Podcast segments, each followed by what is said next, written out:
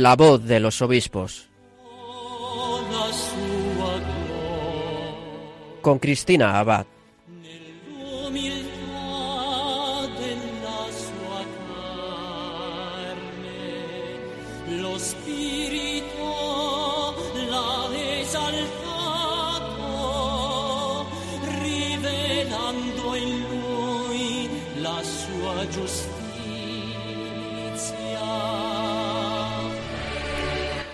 Noches, queridos oyentes de Radio María. Un cariñoso saludo de quien les habla, Cristina Abad.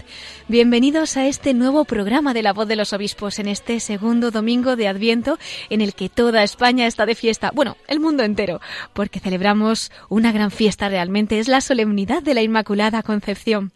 Y en una noche tan bendecida, tan mariana como esta, como no, pues la Virgen nos acompaña y nos lleva a través de las ondas de su radio, esta vez muy, muy lejos celebrábamos esta semana la fiesta de San Francisco Javier, ¿verdad?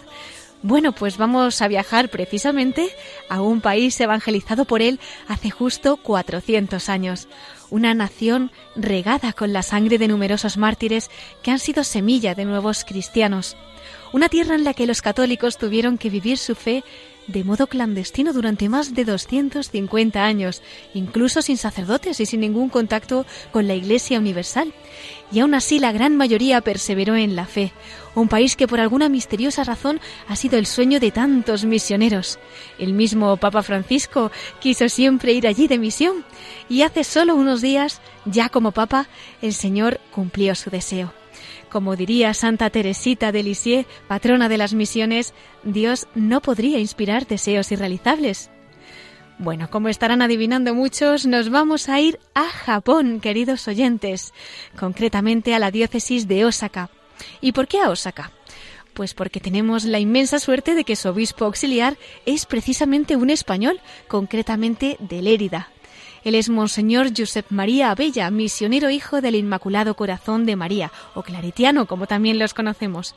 Monseñor Abella ha podido acompañar al Santo Padre en esa visita al país nipón y esta noche compartirá con nosotros cómo han vivido este viaje apostólico de su santidad. Tendremos además la oportunidad de que nos hable sobre la evangelización en Japón, sobre cómo vivían los primeros cristianos y muchas cosas más, así que no se lo pierdan que en unos minutos podremos escucharle. En nuestra sección de Episcoflases, Miquel Bordas nos informará de más noticias de nuestros obispos y finalmente en la sección de la voz de los obispos desde el corazón de María, contaremos nuevamente con el testimonio del obispo auxiliar de Osaka, Monseñor Josep María Abella. Bueno, pues en esta noche en la que especialmente nos acompaña la Inmaculada, le pedimos que se quede con nosotros y de su mano comenzamos La voz de los obispos.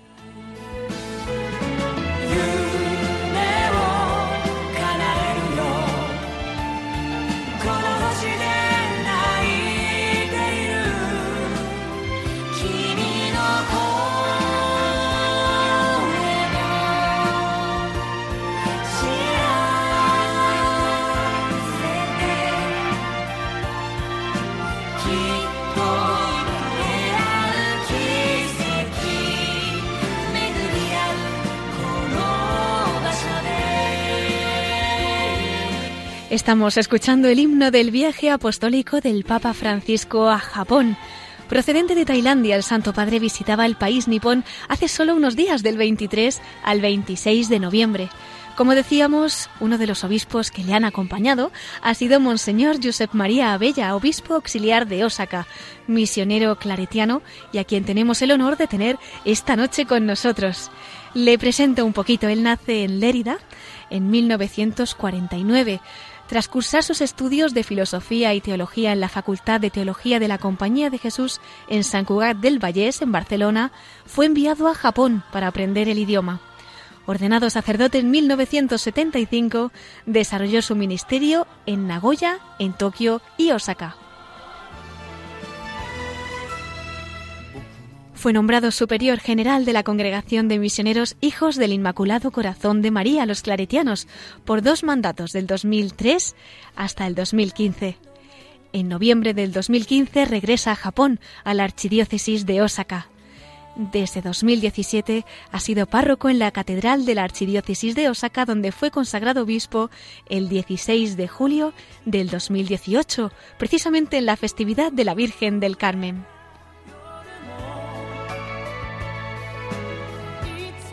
Providencialmente en una noche como esta, les comento que la Catedral de Osaka está consagrada bajo la advocación de la Inmaculada Concepción de la Bienaventurada Virgen María. De modo que nuestra patrona, la Inmaculada, nos lleva a una diócesis japonesa muy suya. Vamos a dar la bienvenida a Monseñor Josep María Abella. Muy buenas noches. Muy buenas noches a vosotros. Es impresionante lo que hacen estas ondas, ¿verdad? Capaces de trasladarnos allí a Japón. Ya estábamos con muchísimas ganas aquí en Radio María de escucharle y que nos contara pues esa visita, entre otras cosas, del Papa Francisco, pues relativamente reciente. En el primer programa que hemos podido después de esa visita, hemos tenido el regalo de tenerle con nosotros. Así que en todo nuestro agradecimiento del equipo de Radio María. Muy bien, a vosotros. eh, comentábamos que el Papa Francisco pues había deseado ser misionero en Japón, ¿no? Como nos llegaban a través de los medios de comunicación. Finalmente ahora como Papa pues ve cumplirse ese sueño. ¿Qué ha significado la visita del Papa Francisco, ¿no? Ahora que han pasado ya unos días para Japón y bueno, por supuesto, para usted. Bueno, pues precisamente el Papa en la reunión que tuvimos con los obispos eh, comenzó hablando precisamente de esa experiencia suya, ¿no? De que había deseado ir a Japón como misionero, no pudo ser por razones de salud en ese momento. Luego él, cuando fue provincial, envió a cinco misioneros argentinos a Japón. Y uno de ellos, el padre eh, Luca de Renzo, fue el que le acompañó como traductor durante toda su visita. ¡Qué emoción! sí, la visita a Japón, ante todo, ha sido un respaldo muy fuerte, digamos, para nuestras pequeñas comunidades eclesiales. Y al mismo tiempo, yo creo que ha sido una fuerte experiencia de comunión eclesial universal para esa iglesia pequeñita que reside aquí en Japón. El Papa nos insistió varias veces en que no nos preocupáramos del número, en que fuéramos fermento, levadura, y yo creo que sí, por ahí va, por ahí va la cosa, ¿no? Por otra parte, creo que también para la sociedad japonesa ha sido una ocasión para conocer un poco la Iglesia, un poco el pensamiento del Papa. Y para mí personalmente, yo qué diría, como una confirmación de mi vocación misionera y el modo de vivirla concretamente aquí en Japón. Creo que esto es lo que te podría decir. Que no es poco, que no es poco. Eh, don Josep María llegaba allí el Papa el 23 de noviembre, ¿no? A Tokio, procedía de Tailandia y además con un fuerte temporal. Lo primero que hacía tras esa ceremonia de bienvenida, como nos ha adelantado usted, era encontrarse con ustedes, los obispos, allí en la Anunciatura Apostólica. Usted que pudo vivirlo, pues de esa manera tan de cerca, ¿qué destacaría de este encuentro que mantuvieron más íntimo, quizás con el Papa? Mm. Bueno, ante todo su cercanía, ¿no? Y el tono personal que tuvo el encuentro, ¿no? eh, ciertamente el Papa comenzó hablando de su propia experiencia, de su sueño de ser misionero en Japón, ¿no? y a partir de ahí, pues desde, desde una cercanía y un tono personal muy fuerte, nos fue comentando diversos aspectos de lo que él cree que es la vocación y el servicio del obispo como pastores de una iglesia. Por otra parte, a mí me parece que en, su, en, lo que, las palabras que nos dirigió, había como una confirmación de los planteamientos pastorales que tiene la Iglesia en Japón. ¿no? Incluso ¿no? de esos aspectos, digamos, un poco más de denuncia que tiene ante la sociedad. Él realmente, yo creo que con su palabra avaló estos planteamientos. Por otra parte, nos insistió mucho en que fuéramos una iglesia cercana a la gente cercana a la gente. O sea, ese aspecto de la cercanía lo repitió durante sus palabras varias veces. Y luego, cuando acabó su discurso, que duró unos 20 minutos, dice, bueno, aún tenemos tiempo si queréis hacer algunas preguntas, y ahí entablamos un diálogo. Y en ese diálogo, una de las cosas que le preguntaron y a las que contestó fue, digamos, ¿cuál sería, según su opinión, la aportación que la Iglesia de Asia puede hacer a la Iglesia universal? Sí. Y él ahí insistió, entre otros aspectos, sobre todo en el aspecto de la trascendencia y de la contemplación. ¿no? Esa, digamos, esa tradición religiosa de Asia, ¿no? esa apertura a la trascendencia, no siempre a Dios, porque quizá pues no tanto, ¿no? digamos, el Dios como lo concibimos nosotros, no, pero esa actitud no contemplativa ante la realidad y ante los demás. Esos fueron los puntos que, que me quedaron un poco así, como grabados de esta eh, entrevista con el Papa. Le agradecemos que los comparta con nosotros también y que ahora estén llegando a tantos rincones de la tierra, ¿no? Visitaba el Papa también las ciudades de Hiroshima, de Nagasaki, ciudades marcadas por el sufrimiento. Primero iban a Nagasaki, centro histórico del catolicismo japonés desde la llegada de la fe a la isla de Kyushu, ¿no? Hace ya pues 470 años, ¿no? Con San Francisco Javier. Antes de seguir hablando de esa huella ¿no? que ha dejado el Papa allí estos días, vamos a detenernos en esta región tan importante donde los cristianos ocultos lograron mantener la fe que les habían transmitido los primeros cristianos, entre ellos numerosos españoles, muchos de ellos incluso arrastrando el martirio. No siempre tenemos la suerte de tener con nosotros a un obispo español que lleva allí tantos años como después nos contará y que puede situarnos también. ¿Podría explicarnos cómo vivían esos primeros cristianos en Japón y cómo pudieron perseverar a pesar de permanecer aislados, ¿no?, del resto de la Iglesia durante tantísimo tiempo. Bueno, la mayoría eran gente sencilla. No hubo también algunos nobles que se convirtieron al cristianismo y que obviamente no pues arrastraron con ellos a mucha gente de sus propios feudos, ¿no? a abrazar la fe cristiana. Pero la mayoría de ellos eran gente sencilla, y, seguramente yo creo que se sintieron ante todo interpelados por el testimonio de la vida ¿no? de esos primeros misioneros. Hmm. No sé hasta qué punto llegaron a entender la doctrina, ellos tampoco es que tuvieran tanta facilidad a comunicarse en japonés los primeros misioneros, ¿no? Pero sí el testimonio de su vida, ¿no? Personas que bueno, vivían aquello que predicaban, ¿no? Creo que esto eh, les debió llegar al corazón. Por otra parte, un aspecto importante de las primeras comunidades cristianas de Japón fue el modo de vivir el sentido comunitario de la fe. ¿no? Que esto también luego tuvo su incidencia a la hora de mantener, digamos, esa fe sin la presencia de los misioneros. Hmm. Por otra parte, los misioneros supieron preparar a las comunidades cuando se dieron cuenta ¿no? de lo que iba a significar esa persecución tremenda que comenzó con Hideyoshi, pero que su, que se, aumentó ¿no? y se radicalizó mucho más con toda la dinastía de los Tokugawa. Entonces los misioneros supieron prever y supieron preparar a las comunidades para esto. Entonces eso permitió que durante 250 años, sin presencia de ningún sacerdote, eh, pues mantuvieran su fe. O sea, no todos, ciertamente hubo gente pues que se alejó de, de la Iglesia, pero que hubo grupos realmente que mantuvieron sólidamente ¿no? su fe y que luego pues fueron, digamos, el, eh, el, el pequeño núcleo que dio comienzo a esa segunda evangelización en Japón. Es realmente impresionante. En este sentido, ¿no? Uno de los aspectos que resaltaba el Papa Francisco era precisamente el carácter martirial del Japón cristiano. Pues quizás en esa preparación que, como usted dice, ya los misioneros habían sembrado, tendrían la fortaleza. En Nagasaki participaba el Papa Francisco en ese homenaje a los santos mártires en el monumento que se edificó, donde fueron martirizados precisamente San Pablo Miki y sus compañeros. Allí hay un interesantísimo museo que explica cómo fue todo el proceso, pero ya que no podemos verlo y vivirlo de cerca, pues para que podamos acercarnos también allí a través de Radio María, usted podría recordarnos cómo ofrendaron su vida estos mártires y cuál fue el mensaje que ofreció el Papa Francisco sobre este sentido del martirio. Bueno, los mártires, como los mártires en toda la Iglesia y en toda la historia de la Iglesia, son ante todo testigos de su fe. Y ciertamente si llegaron hasta, hasta dar la vida ¿no? por la fe que habían profesado es porque esta fe había calado a fondo en sus corazones, en sus mentes, en sus vidas y en sus comunidades.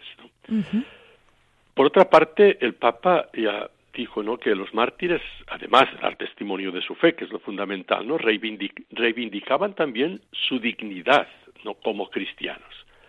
Y incluso, ¿eh? o sea, eh, el derecho que tenían a la libertad religiosa, ¿no? En un lugar donde les querían imponer, pues todo, digamos, todos igual, ¿no? Donde no se les permitía dar este paso. Entonces, todo esto son aspectos importantes que el Papa ya había hablado de esto en otras ocasiones, ¿no? Incluso cuando algunos obispos le visitamos el año pasado, ya insistió también en este aspecto, ¿no? O sea, testigos de la fe y también testimonios de la dignidad que tenían como cristianos y del derecho a la libertad religiosa. Y por otra parte, pues como pasa con todos los mártires, eh, murieron alabando al Señor y perdonando a aquellos a quienes les, eh, a, aquellos que estaban realmente asesinándolos, ¿no? Y este es una de las características de los mártires que, que los hace realmente, no sé, admirables en este sentido no, incluso hoy día. Verdaderamente. Sí, porque además no solamente acababan con su vida, sino que tenían que someterse a torturas, en fin, que era un tiempo de perseverancia importante, ¿verdad? Ciertamente, en un día como hoy, don Josep María, en el que me hace mucha ilusión porque estamos celebrando la solemnidad de la Inmaculada Concepción, aunque cae en este domingo, pero cómo no tener ese recuerdo, ya que hablamos de Nagasaki, pues del legado que dejó allí uno de los misioneros que ha llevado a Japón el mensaje del Evangelio y ese amor por la Virgen María. Era conocido como el loco de la Inmaculada. Yo creo que algunos ya estarán adivinando que me refiero a San Maximiliano María Colbe, que vivió allí de misionero como seis años. Fundó el Jardín de la Inmaculada en Nagasaki, llamado Mugensai no Sono. Todavía se mantiene ese convento franciscano dedicado a la Inmaculada. ¿Cómo sienten esa devoción mariana los cristianos japoneses? Cuéntenos. Yo creo que la sienten y la sintieron, ¿no? Incluso en tiempos de persecución, ellos tenían esas imágenes del Kannon Sama, digamos que es la, digamos, la imagen femenina, ¿no? De, del dios. Eh, y que detrás le ponían una crucecita, ¿no? Que la veneraban como si fuera la imagen de la Virgen, ¿no? Para que si hubieran tenido una Virgen así de estilo occidental, pues les hubiera delatado como cristianos y, eh, bueno, los hubiera llevado a su detención, ¿no? Entonces, ese María Cannon, que ellos veneraban como si fuera la imagen de la Virgen. Por otra parte, la, devoción a María, digamos, esa dimensión mariana, fue uno de los signos de, identidad que ellos buscaron en el padre Petillán cuando se reencontraron ¿no? con el padre Petillán a la, digamos en la al comienzo de la nueva evangelización de Japón ¿no?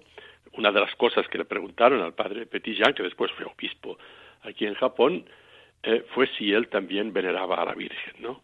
y este realmente esta imagen de la Virgen que estaba ahí en la iglesia eh, de Omura eh, es, venerada como la imagen del reencuentro ¿no? Con la Iglesia Universal. Por otra parte, aquí se celebran mucho las fiestas marianas, sobre todo, ciertamente, la fiesta del 15 de agosto, la fiesta de la Asunción, que coincide precisamente con el final de la guerra. ¿Es verdad? y que, coincide sí con la firma del armisticio, ¿no? Cuando Japón se rindió al final de la guerra. Y por otra parte coincide no con el final de la semana de la paz no que hacemos cada año en la Iglesia de Japón a partir de la visita que hizo el Papa Juan Pablo II a Japón ¿no? qué providencial todo. que, que coincide con la con la semana con el 6 de agosto y el 9 de agosto que es cuando no eh, cayeron las bombas de Hiroshima y de Nagasaki y que concluye el día 15 de agosto, que es ya cuando Japón se rinde y se acaba la guerra. ¿no? Entonces, con María como reina de la paz, yo creo que es la imagen más fuerte que tiene aquí la Iglesia en Japón sobre la Virgen María. En esa Reina de la Paz tenemos que poner toda nuestra confianza, ¿verdad? Por eso vamos a recordar también pues ese mensaje que daba el Santo Padre en Nagasaki, en Hiroshima, cuando condenaba nuevamente las armas nucleares y esa hipocresía de hablar de paz cuando a veces pues no se construye, se vende, incluso que se esté en posesión de este tipo de material bélico tan letal.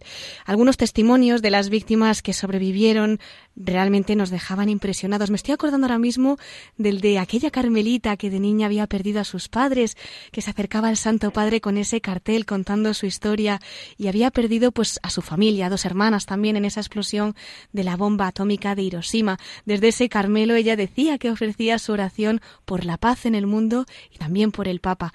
Frente a tanto sufrimiento que aparentemente puede parecer que no tiene sentido, ¿qué expresaba el Santo Padre? ¿Cómo acogía? ¿Cómo les consolaba? Bueno, el Papa ya eh, el año pasado publicó una foto que se ha hecho famosa en todo el mundo, ¿no? Sí. Una foto de un niño que lleva a su hermanito eh, cargado en la espalda y que está en fila ante el crematorio porque va precisamente para la cremación del cuerpo de su hermanito que fue víctima de, esos ataques en Nagasaki, ¿no? El Papa eh, la, la, comentó varias veces esa foto porque la mente le llegó profundamente al corazón, ¿no? Y él pidió que se publicara y simplemente le puso el comentario este, ¿no? Eh, el fruto de la guerra, ¿no? Quiere decir que la foto hablaba más que todos los discursos. Pero tanto en Nagasaki como en Hiroshima, el Papa creo que el mensaje a la paz fue muy claro y fue muy concreto, ¿no? Habló ciertamente, ¿no? Como decías, de estos recursos lo que se están destinando a la fabricación de armamentos y que podrían contribuir a la solución digamos de muchas desigualdades que se viven en este mundo y que causan tanto sufrimiento, ¿no? de hambre, de, de salud, etcétera. Y sobre todo no, hizo un pronunciamiento que luego lo recogieron todos los periódicos, no solo en Japón, sino también en muchas partes, en que declaró la inmoralidad no solo del uso de las armas nucleares, sino de la posesión de las armas nucleares. Y esto, quiero decir, ha sido, ha sido un llamamiento muy fuerte, ¿no? que ha tenido una resonancia realmente muy fuerte. ¿no? Por otra parte, invitó a todos los países ¿no? a sumarse a ese pacto antinuclear que el gobierno de Japón todavía no ha firmado. ¿no? Y eso ciertamente aquí en la sociedad japonesa, todos los periódicos y los grupos que mm, trabajan por la promoción de la paz y por la abolición de las armas nucleares, ha sido realmente un respaldo muy fuerte y lo están recordando completamente incluso al gobierno japonés. Hmm. Ha impactado, por tanto, este mensaje del Papa Francisco, ¿no? Quizás en, consonancia precisamente con ese lema del viaje a Japón de proteger toda vida. En esa homilía de la misa que celebraba el Santo Padre en Tokio el lunes 25 de noviembre, él exhortaba a esa minoría cristiana de Japón, pues precisamente a proteger toda vida, testimoniar con esa sabiduría, con coraje, el estilo marcado por la gratuidad y la compasión, esa generosidad, la escucha simple, nos decía el Papa, un estilo, en sus palabras, capaz de abrazar y recibir la vida como se presenta con toda su fragilidad y pequeñez y muchas veces con esas contradicciones e insignificancias. ¿Cuáles son, Monseñor, los retos más acuciantes que afronta la vida para los japoneses, para los inmigrantes, que también hay muchos, ¿no? Para todas las personas que viven hoy día en Japón.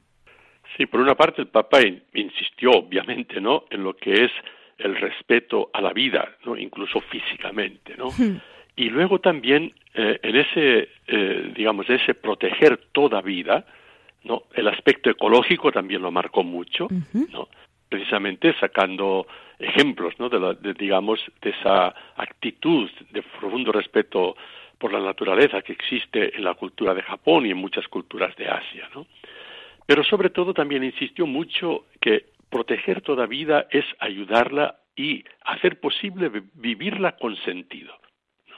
Entonces, aquí creo que fue un aspecto ¿no? que a veces se recoge poco, pero que él en varias ocasiones en la reunión con los jóvenes, en la misa de, de Tokio, etcétera, ¿no? Fue, fue insistiendo en este sentido, ¿no? Incluso en la reunión que tuvo con las víctimas de esos desastres naturales que últimamente ha habido en Japón o de las víctimas eh, que hubo eh, en torno, digamos, al, al accidente con la central nuclear de Fukushima, ¿no? Entonces, respetar la vida crear un ambiente donde esta vida pueda crecer y ser respetada y ayudar a que esta vida pueda ser vivida con sentido. ¿no? Creo que fue, fueron algunos aspectos de ese mensaje del Papa. Y por otra parte, insiste también en que tendría que ser una vida compartida, ¿no? y ahí viene todo el tema de los inmigrantes, ¿no? que en Japón empieza a ser un tema realmente acuciante, cada vez van llegando más personas, sobre todo de los países de Asia, pero también de América Latina y de otros lugares, entonces, esa acogida a los inmigrantes, ¿no? Cosa que en Japón, precisamente, hay muchas limitaciones, tanto jurídicas, ¿no? Como realmente culturales, que hacen un poco difícil y a veces, a veces muy difícil la vida a estos inmigrantes. Hmm. Pues nosotros todo lo que nos cuenta lo vamos a poner en el corazón de la Virgen para que también encomendemos todas esas realidades. Nos hablaba de pues de ese sentido, ¿no? que le daba el Papa Francisco al corazón de todas aquellas almas y quería detenerme en ese aspecto que usted destacaba de los jóvenes.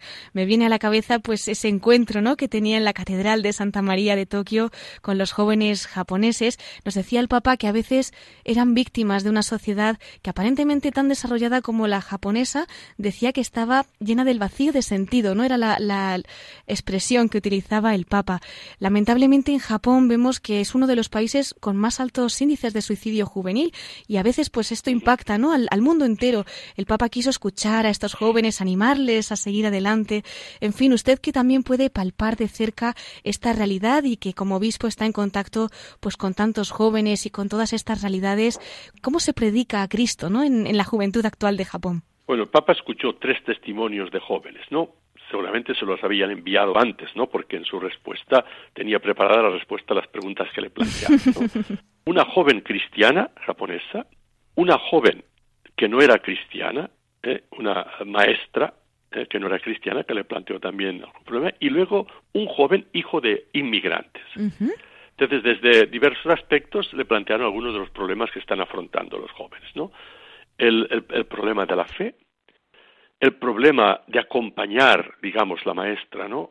A, a, esos niños, a esos adolescentes hacia una vida que tenga sentido, que te, irles, irles abriendo horizontes que realmente sean capaces de darle sentido a su vida, y el joven extranjero que le, compartió las dificultades con que se había encontrado, no por cuestiones de marginación, etcétera, no mientras él fue creciendo aquí dentro de la sociedad japonesa. Y ante esto el Papa pues hizo este llamamiento, ¿no? de mirar hacia adelante, de tener horizontes grandes, de no dejarse arrastrar no por ese e, e, ese sistema de valores no centrado sobre todo en la ganancia, en el provecho, y eh, este saber compartir la vida con aquellos que no son igual a nosotros, ¿no? Que son venidos de otras partes. Precisamente en la reunión con los jóvenes había jóvenes de todas las partes del mundo. ¿no? Entonces esto fue un signo fuerte que nos, el Papa nos dijo que la Iglesia con su testimonio debería ser como un signo profético dentro de la sociedad japonesa de saber que en la pluralidad precisamente no engendra más profundidad y es capaz de engendrar realmente nuevos horizontes que llenan la vida de sentido. Pues con ese mensaje del Santo Padre vamos a ponerlo una vez más todo en manos del Señor, que cale en todos los corazones de Japón, que sea un país realmente santo. Y estaba mirando el reloj, parece mentira cómo pasa el tiempo en Radio María siempre deprisa y sin duda daría para tantas cosas que hablar este viaje del Papa Francisco. Pero es que no podemos evitar en este programa de la voz de los obispos, pues teniéndole a usted con nosotros en esta noche, el pedirle si quiere compartir con nosotros el testimonio, porque usted es religioso claretiano, obispo, misionero, en fin, nos decía que esta visita del Papa incluso confirmaba su vocación misionera, ¿no? Quizás alguno de nuestros oyentes ahora mismo esté pensando, bueno, ¿y qué hace un obispo catalán, claretiano en tierras japonesas? ¿Qué nos podría contar? Bueno, simplemente que estoy aquí porque fui enviado. Es decir, esto es, lo, fundamental en la misión, ¿no? Y estoy aquí, pues, acompañando a las comunidades cristianas e intentando sus, ayudar a la gente que está en búsqueda, ¿no? Hay mucha gente que está en búsqueda. Por otra parte, la Iglesia aquí en Japón ¿eh? Eh, intenta estar cerca de los últimos, ¿no? De esos que viven precisamente experiencias de marginación, o, digamos de dificultades ¿no? en, insertar, en insertarse en lo que es digamos las estructuras sociales de Japón y aquí están sobre todo la atención que tenemos como iglesia a los inmigrantes ¿no? que eso es notable aquí en Japón ¿no? por otra parte somos una minoría ¿no? aquí la diócesis de Osaka por ejemplo eh, en, el, territorio que está asignado a esta diócesis viven unos 15 millones de personas de los cuales unos 50.000 son católicos ¿eh? Ciertamente hay un número notable también de católicos extranjeros. También. Yo creo que juntos extranjeros y japoneses seremos como unos 80 unos 80 mil, ¿no? Pero dentro de lo que son 15 millones de habitantes, ¿no? Entonces, ah, siempre eh, es, es una situación de minoría, lo cual supone, digamos, un acompañamiento más personalizado digamos, de la, de la fe de las personas, del crecimiento en la fe de las personas, ¿no? Son muchas las familias en las que no todos son cristianos, ¿no? Uno es budista, el otro es cristiano, el otro es indiferente. Entonces, ¿no? Cómo vivir esa fe dentro de estos ambientes familiares es algo que, que para nosotros, pues, centra mucho nuestro trabajo pastoral. Hmm. En este tiempo que lleva allí de misionero en Japón, ¿qué resaltaría? Porque como nos dice, pues es una iglesia aparentemente minoritaria, pero quizás precisamente por eso cuando hay frutos de santidad, pues quizás se ven más palpablemente, ¿no? En fin, usted antes de ser obispo auxiliar ya había estado allí como misionero, ¿no? ¿Qué nos podría destacar? Bueno, destacar ciertamente eh, hay familias que vienen de una tradición cristiana ya de varias generaciones. Hmm. Y hay otros que se acercan, pues, por mil motivos, ¿no? Ahora, el motivo más, digamos, común de que la gente se acerque a la iglesia es a través, digamos, de su amistad o de su relación con una persona que ya es cristiana. Esto me parece muy importante, ¿no? Porque esto eh, es, eh, da un sentido misionero a la vida de, los cristianos y de nuestras comunidades, ¿no?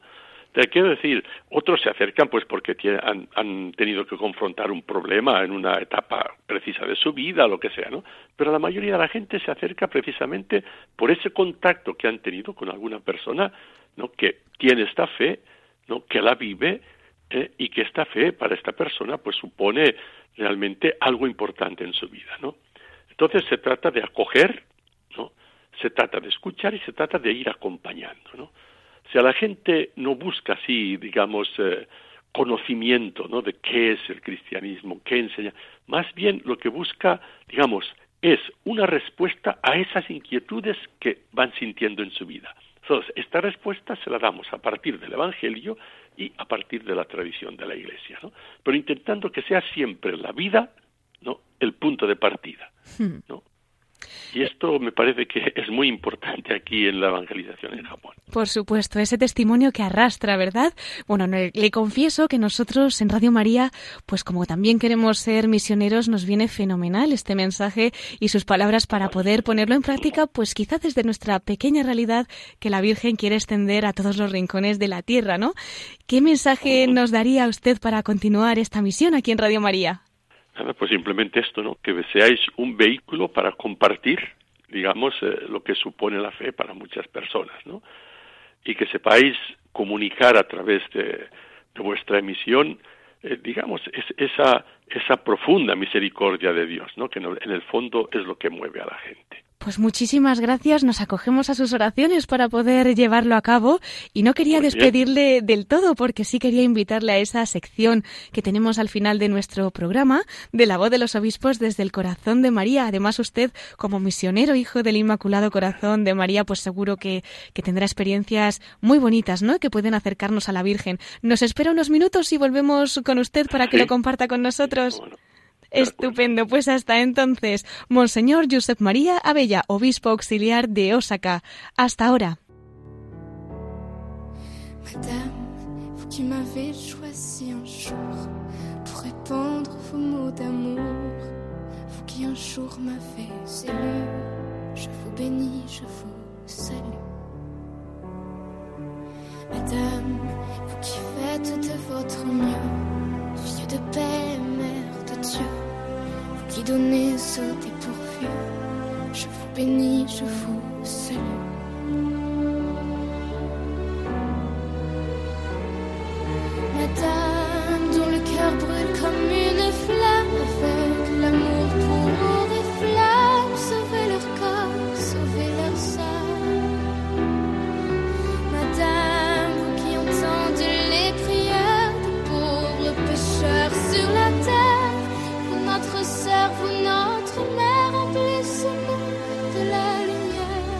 Estás escuchando La voz de los obispos con Cristina Abad, Radio María. Je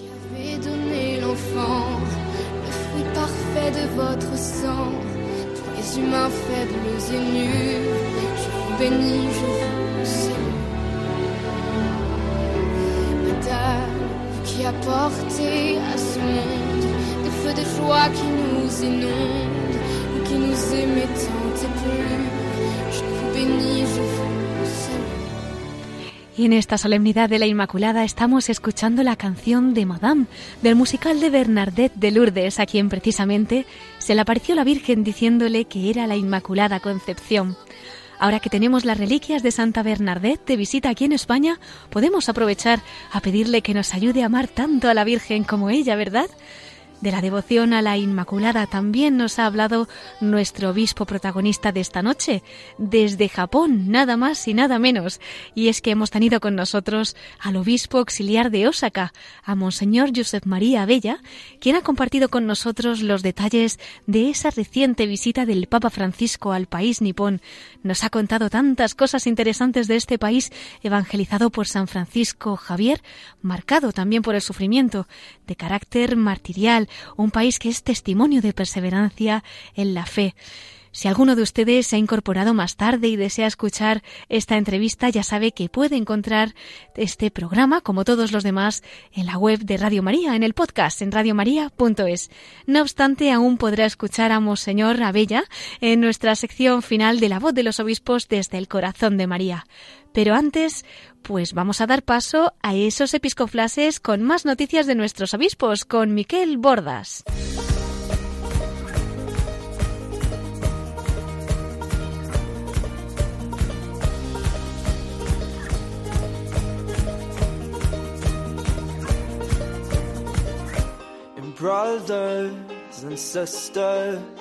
Fill these cups with life. Please forgive them, cause they know not their lives. So take these words and make them right. So one day you and I will write our names in the sky. We'll confide,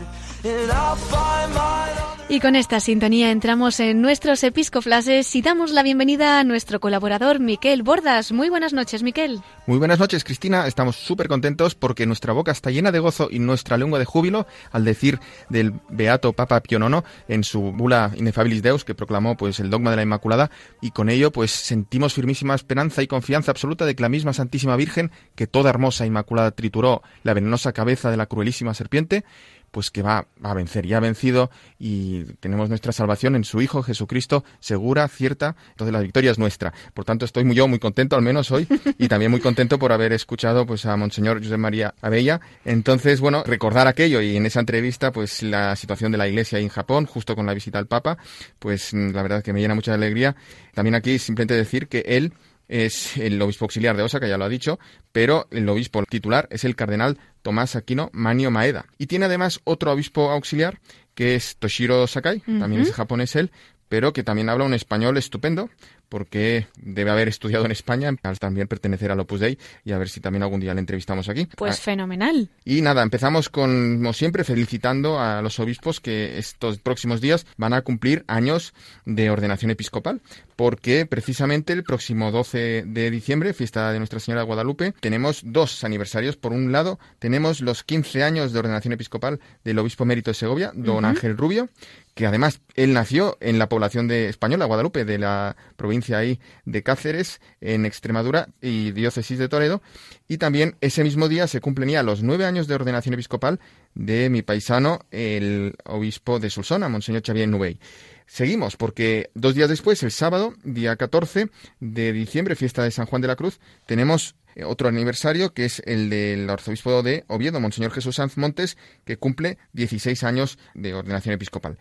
Al día siguiente, el 15 de diciembre, tenemos otro aniversario, que es el del obispo de Tarrasa, Monseñor José Ángel Saiz Meneses, que cumple ya también 18 años de obispo. Y finalmente, el día 20 de diciembre, viernes, se cumplen también los 32 años de ordenación episcopal del arzobispo de Toledo, Monseñor Braulio Rodríguez Plaza, que además recientemente estuvo aquí en, en esa antena de Radio María y también ha cumplido los 75 años y ya presentó en su momento la renuncia al Santo Padre y está pendiente de ser aceptada. Pues para todos ellos vamos a enviarles una felicitación desde Radio María e invitamos como siempre a nuestros oyentes a que les encomienden especialmente durante esta semana. Más noticias, Cristina, pues que esta semana que hemos tenido la cumbre del clima en Madrid, que entre otros, el lunes estuvo en Madrid el secretario de Estado de la Santa Sede, Monseñor Parolín.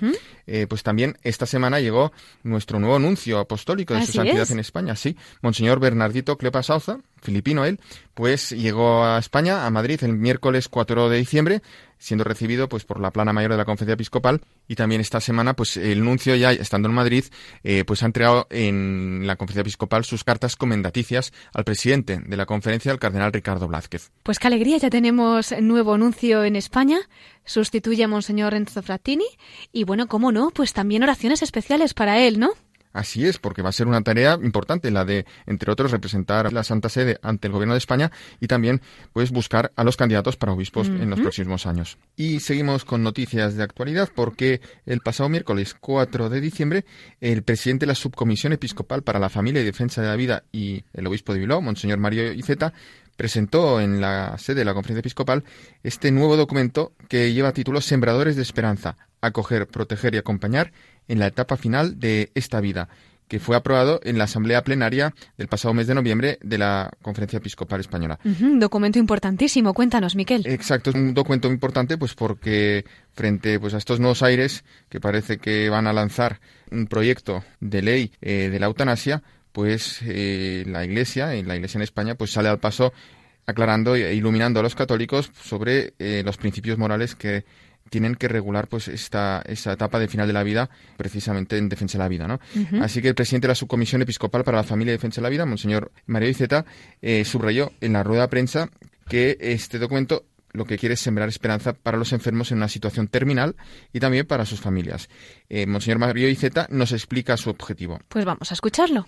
Es dar una mirada esperanzada sobre los momentos que clausuran nuestra etapa vital en la tierra, ayudar con sencillez a buscar el sentido del sufrimiento en los últimos momentos de la vida, acompañar y reconfortar al enfermo, llenar de esperanza los últimos compases de la vida, acoger y sostener a las familias y seres queridos e iluminar la tarea de los profesionales de la salud y del voluntariado que se dedica a los enfermos. Y en este sentido, presidente de la Subcomisión Episcopal para la Familia y Defensa de la Vida, que recordamos que es Monseñor eh, Don Mario Iceta, que es, además de sacerdote y obispo, es médico, pues ha resaltado la ilicitud de la obstinación terapéutica, eh, que sería también como la contramoneda de la eutanasia, y por supuesto de la eutanasia y el suicidio asistido, explicando las graves consecuencias para el enfermo, para su familia y para la sociedad de admitir pues estas prácticas tan contrarias al espíritu ah, de la medicina.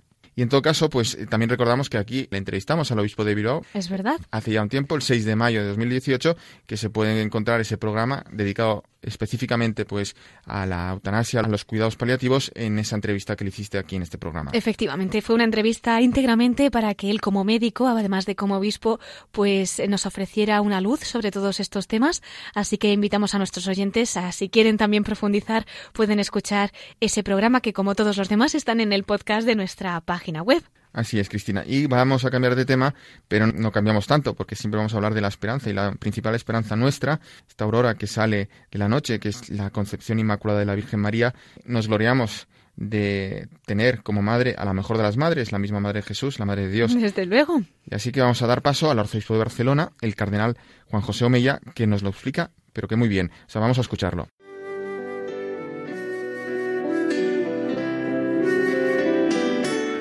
Hoy celebramos la solemnidad de la Inmaculada Concepción, la fiesta de la Madre de Dios, nuestra Madre y Madre de la Iglesia. Qué honor, qué alegría y qué suerte tenerla como madre. El amor de madre es profundo, y es que por un hijo una madre es capaz de todo. Los hijos pequeños y no tan pequeños buscan comprensión y consuelo en la madre. Una sola mirada suya reconforta. No hay historia de amor más grande que la que se da entre una madre y un hijo. Entonces imaginemos cómo debió ser el amor que sintió la Virgen, que fue elegida para ser la madre del mismísimo Dios. Precisamente por eso la Iglesia ha reconocido que en María no hay pecado original, que su concepción ha sido inmaculada. Y así su vida ha sido del todo apta para acoger el designio de Dios por medio del ángel Gabriel. No temas, María, porque has encontrado gracia ante Dios. Concebirás en tu vientre y darás a un hijo y le pondrás por nombre Jesús, dice el Evangelio. Y María, llena de gracia, da un sí incondicional. He aquí la esclava del Señor, hágase en mí según tu palabra. Un sí humano, el de María, que hace posible el misterio inefable de la encarnación de Dios. Qué afortunados somos de tener de nuevo en este adviento la mirada amorosa de María. El Papa Francisco nos pide que sintamos la mirada de la Virgen porque también es la mirada de Jesús. Ella nos mira a todos y a cada uno de nosotros. Su corazón late con el nuestro. Nuestra alegría es la suya. Cuando sufrimos, ella sufre. Le hablamos y ella nos habla. Su mirada busca perderse en la profundidad de nuestros ojos para decirnos cuánto nos ama, nos escucha, nos acoge, nos abraza, nos protege, nos consuela, nos perdona, nos ayuda y nos acompaña en los momentos difíciles. Y lo hace con ternura, con delicadeza, como lo haría cualquier madre, pero ella además de intercede, intercede por nosotros ante Dios. A través de su mirada maternal María nos lleva a Jesús, pero también nos lleva a la misericordia, nos lleva a la Eucaristía, nos lleva a los campos de refugiados, a los hospitales, a las casas de acogida, a los países de guerra, y nos pide que miremos a los ojos a los pobres, a los ancianos, a los enfermos, que les ayudemos y acojamos como hermanos nuestros que son. Ella quiere que nos comprometamos con los más necesitados. Ella, que es símbolo de grandeza, quiere que construyamos el reino de Dios desde los pequeños detalles de amor. Ella, que es conciliadora, nos pide que luchemos por un mundo de justicia y de fraternidad. Y ella, que nació en la tierra para mostrarnos su humanidad, un día nos llevará al cielo y nos dejará caer en los brazos de Dios Padre. Hasta aquí, pues el cardenal de Barcelona, don Juan José Omeya, hablándonos de la alegría y de la esperanza que tenemos los cristianos de tener una madre en el cielo que nos lleva precisamente hasta ahí, hasta el Padre, ¿no? Y esa es la alegría que vivía el pueblo, el pueblo de Dios, la Iglesia, en general, desde hacía mucho tiempo antes de que fuera proclamado el dogma de la Inmaculada Concepción.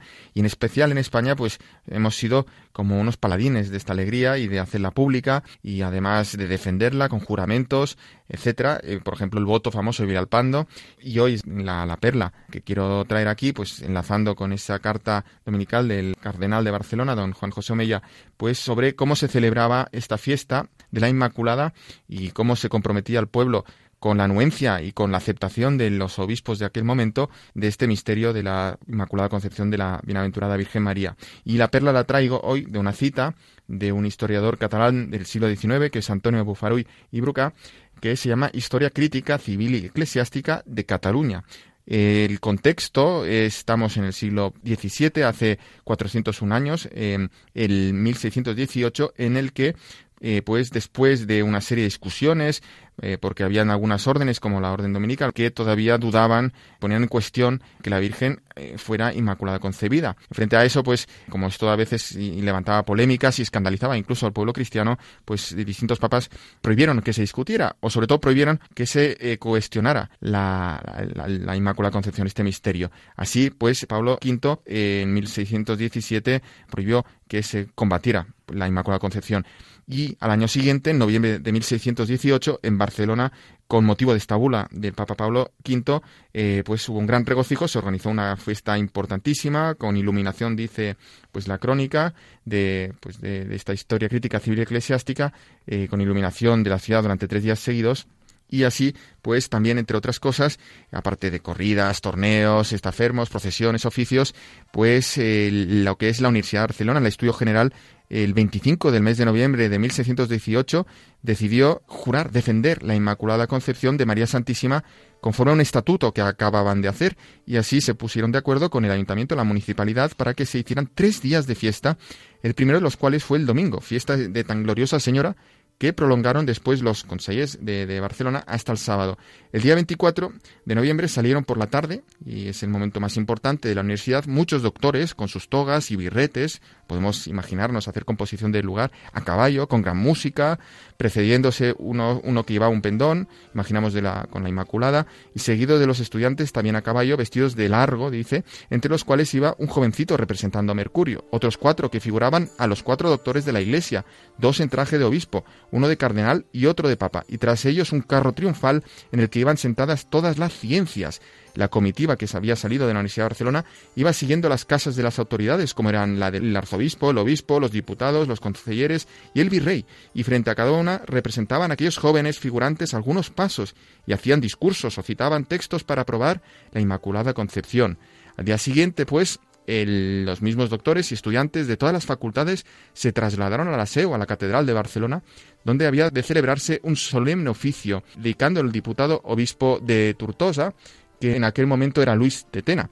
Y ocuparon también los estudiantes y los profesores de la universidad el coro, distribuyéndose los demás autoridades de forma ordenada por el presbiterio, en donde pasando el sermón se colocó sentado de espaldas al altar el arzobispo Tarragona, que era don Juan de Moncada y subiendo pues la comitiva procedente de la universidad de dos en dos los doctores y tras de ellos los estudiantes fueron presentando ese juramento eh, de defender a la Inmaculada Concepción en manos del metropolitano, el arzobispo de Tarragona, eh, Juan de Moncada, y volviéndose a sus respectivos asientos. Y luego, bueno, continúa la crónica diciendo que el oficio prosiguió y al final advierte que al darse la paz hubo un gran exceso de cortesía entre unas y otras autoridades, pues por esa cordialidad, pues alegría que se entregaban esa paz mutuamente también es figurado, ¿no? Como que la, en la Inmaculada, pues el pueblo cristiano, que con sus divisiones, pues ahí se encuentra y se da la paz. También, simplemente para terminar, en aquel momento el obispo de Barcelona, que no era arzobispo, no era eh, pues una archidiócesis, era solo diócesis, era Luis Sanz y Códul,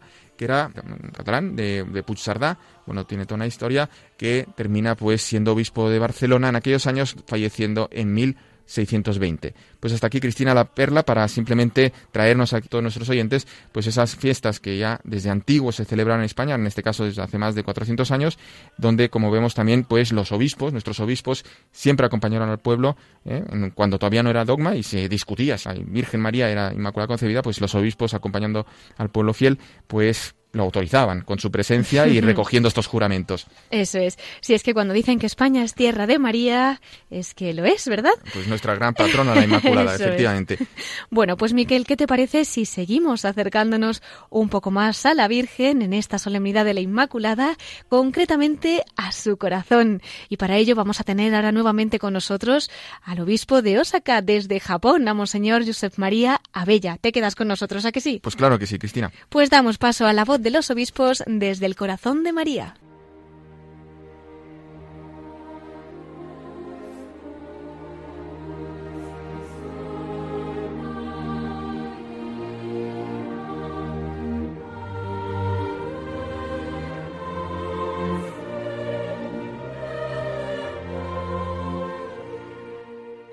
Y entramos ya en nuestra sección de la voz de los obispos desde el corazón de María. Hemos tenido en la primera parte de nuestro programa al obispo auxiliar de Osaka, Monseñor Josep María Abella, español misionero en Japón y que ha podido vivir muy de cerca esa visita del Papa Francisco que recientemente ha realizado al país nipón y que esta noche ha compartido con nosotros. Un misionero claretiano, ¿cómo no hablarnos además en esta última sección del programa de la voz de los obispos desde el corazón de María? Así que vamos a darle nuevamente la bienvenida a Monseñor Josep María Abella. Buenas noches. Buenas noches.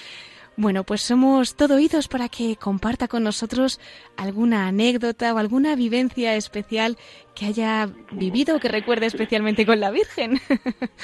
Bueno, eh, yo estuve 24 años trabajando, digamos, en el equipo del Gobierno General de los Misioneros Claretianos, 12 años como superior general, lo cual me dio la oportunidad de visitar muchos lugares, ¿no? Y en todas partes encontrarme no con esa piedad mariana, esa piedad popular ¿no? que encontramos entre la gente sencilla. La Virgen con tantas advocaciones, ¿no? desde mi, mi, tierra natal, la Virgen de Montserrat, eh, la Virgen, qué sé yo, de Guadalupe, de tantos lugares ¿no? donde he podido visitar. Y siempre, yo cuando visito estos lugares, siempre me fijo en aquello que es, digamos, lo, fundamental, lo nuclear ¿no? de la experiencia de María como creyente y como Madre de Jesús, que es precisamente su corazón. ¿eh? Un corazón lleno de Dios y precisamente por esto lleno de amor para todas las personas. Quizá este resume un poco lo que es nuestra, nuestra espiritualidad, incluso como misioneros hijos del corazón de María. ¿no? Nosotros eh, hemos pensado muchas veces cómo actualizar, digamos, ese, ese título, ¿no? Y en el fondo, yo cuando era superior general les insistí mucho a mis hermanos, ¿no? El signo de la cordialidad. Cordialidad en nuestra relación con Dios, cordialidad en nuestra relación con los hermanos, con las otras personas, y cordialidad en nuestro, digamos, empeño misionero, ¿no? Que eso es un poco lo que define digamos, la Virgen y lo que vemos a través de, su canto del Magnificat y demás. ¿no? Este un poco es lo que yo os podría compartir sobre mi propia vivencia mariana. Pues muchísimas gracias. Confiamos en que la Virgen nos contagie un poquito al menos, ¿no? De ese corazón lleno de Dios, lleno de amor y que esa cordialidad pues también podamos nosotros extenderla en nuestra vida cotidiana. Eh, Monseñor Josep María Bella, mm, le agradecemos nuevamente el habernos acompañado en esta noche tan especial, ¿verdad? Tan mariana en el que recordamos también esa solemnidad de la Inmaculada Concepción y quería pedirle pues también una bendición ya para terminar para Radio María, para nuestros oyentes, para todos todas las personas que esta noche le estén escuchando y bueno, pues que, quieran también poner todas esas intenciones que nos ha contado en manos de, del Señor. Pues muy bien, sí. Estén seguros que voy a rezar por ustedes, por todos los que me escuchan y realmente no para que la bendición del Señor llegue a cada uno, a cada familia, no y a, a su vez esa bendición les haga a cada uno y a cada, a cada familia portadores de la bendición del Señor para muchas personas. Pues muchísimas gracias y cuente también con nuestras oraciones. Estoy convencida de que ahora son muchísimas las personas que ya llevan un trocito de Japón y de esa diócesis de Osaka que ha compartido con nosotros en el corazón y que van a estar cada día encomendando y rezando por su misión. Muy bien, muchas gracias. bueno, pues aquí en Radio María tiene su casa, a pesar de estar tan lejos, estaremos siempre cerca en ese corazón de María y cuando quiera le esperamos nuevamente aquí en Radio María, en la voz de los obispos. Hasta siempre. Muy bien, muchas gracias. Monseñor Josep María Abella, obispo auxiliar de Osaka, en Japón.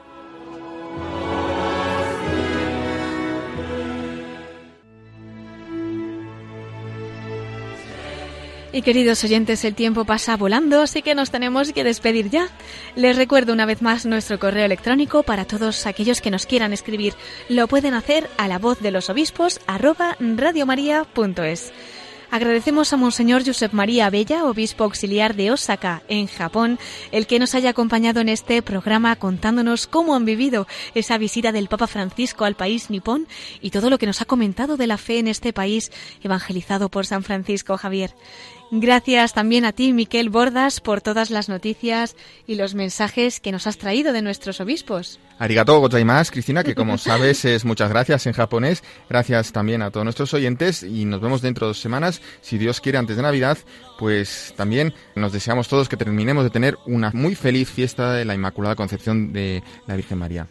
Eso es, pues hasta dentro de 15 días, si Dios quiere, a las 9 de la noche y a las 8 en Canarias. Les recordamos que el próximo domingo podrán escuchar el programa Mirada de Apóstol con el Padre Miguel Segura.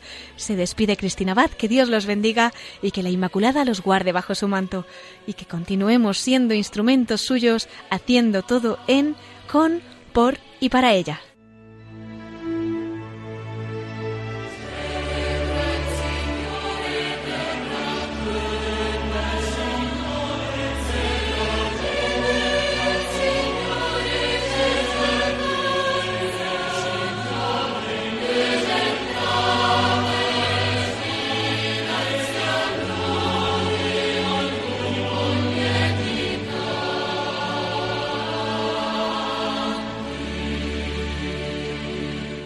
Han escuchado la voz de los obispos